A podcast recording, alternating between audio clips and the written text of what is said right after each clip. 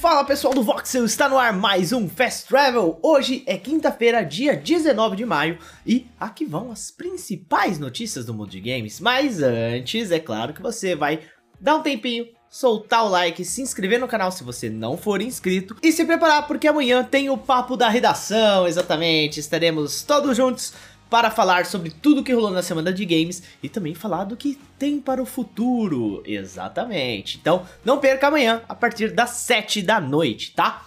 Sem mais delongas, vamos para as notícias.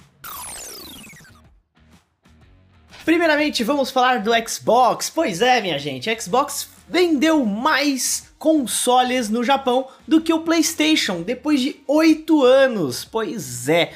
O Xbox, na verdade, foram mais Series S, né? Sem contar o X, viu? É, na semana passada, os japoneses compraram cerca de 6.120 unidades do Series S e 2.693 de PlayStation 5. Os números foram divulgados pela Famitsu. A gente conhece bem a Famitsu, né? É um tradicional site jornalístico lá. Porém, a hipótese é que isso se deve possivelmente a uma flutuação de produtos disponíveis no mercado asiático. O que, que isso quer dizer? Se você for pegar a primeira semana aqui em maio, foram vendidas 49.798 unidades de PlayStation 5 no Japão. E o Series S vendeu 10 mil. E o Series X vendeu 3 mil. Então talvez seja uma flutuação aí. Isso acontece de vez em quando, mas é raro, tá? Já fazia 8 anos que o Xbox não vendia mais do que o PlayStation. Lá no país do sol nascente. Pois é. Mas isso também é legal porque o Phil Spencer já falou que estava querendo se aproximar mais do mercado asiático, mais do mercado japonês, atender melhor o mercado.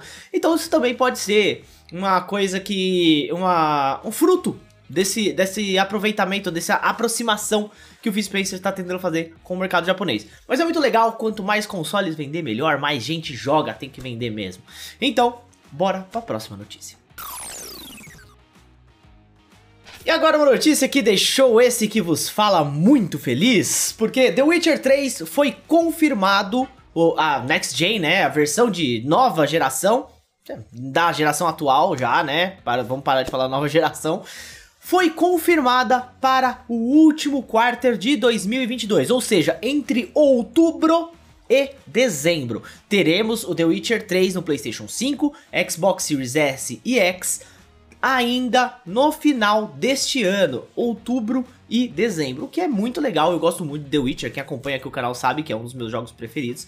É, The Witcher 3 é o meu jogo preferido. A empresa falou que queria comemorar o sétimo, a empresa, que eu digo é CD Projekt Red, né? Falou que queria comemorar, comemorar o sétimo aniversário aí do jogo com uma notícia muito legal. E ela é legal mesmo. Lembrando que essa nova versão vai vir com as expansões, tá? O Hearts of Stone e o Blood and Wine. Todos, claro, voltados para a nova geração. Lembrando também que o The Witcher 4, na verdade não é nem The Witcher 4, né? É um novo jogo da franquia The Witcher, está em produção na Unreal 5. Pois é, o jogo provavelmente vai contar um pouco mais sobre a história da Escola do Lince, que é aquele medalhão que aparece no trailer que todo mundo ficou meio... Gente, o que, que é isso? Enfim, vamos aguardar para ver o que vem por aí da franquia The Witcher. Só espero, hein? Na tarde dessa quinta-feira, a Marvel anunciou um novo jogo de card. Pois é, um novo card game chamado Marvel Snap.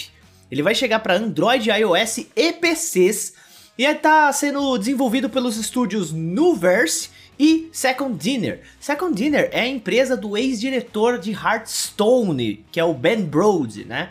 E então isso parece que dá mais autoridade ao negócio, né? Nossa, um diretor do Hearthstone fazendo um novo jogo de cartas tal. Então, parece que dá mais confiança pro projeto. No trailer que foi divulgado, a gente vê a América Chavez, a Iron Heart e o Venom lutando contra alguns inimigos que parecem o Dr. Doom, ou Dr. Destino, né? Aí no final aparece o Galactus e aparece o Spider-Man, o Groot bebezinho, o aquele robô, o Pantera, é, o Pantera Negro robô é o Wakanda, o Hulkbuster, né? Não mostrou absolutamente nada de gameplay. No finalzinho do trailer ali dá pra ver um pequeno celular ali rodando algumas coisinhas, mas não não dá pra ver direito, então não sabemos muita coisa. A gente já pode se inscrever pro beta se quiser, entrando em www.marvelsnap.com. É o que dá para fazer por enquanto, mas não sabemos de mais nada. E esse foi o nosso Fast Travel desta quinta-feira, dia 19 de maio. Eu quero lembrar para vocês que está tendo uma grande promoção na Epic Games, né? Na Epic Store, na verdade. Tem vários jogos com um precinho bem camarada lá e Borderlands 3 está de graça para você resgatar. Então corre lá, resgata. Borderlands 3 é muito legal. Nos PCs isso, é óbvio, né? Eu sou o Juan, vocês podem me seguir nas redes sociais, arroba JuanSegrete no Twitter e no Instagram. Muito obrigado a vocês que estão ouvindo a gente pelo podcast Sidecast. Todos os links estão aqui na descrição. Eu vou ficando por aqui. E até amanhã no Papo da Redação. Não perca, hein? Vai ter novidade. Vem.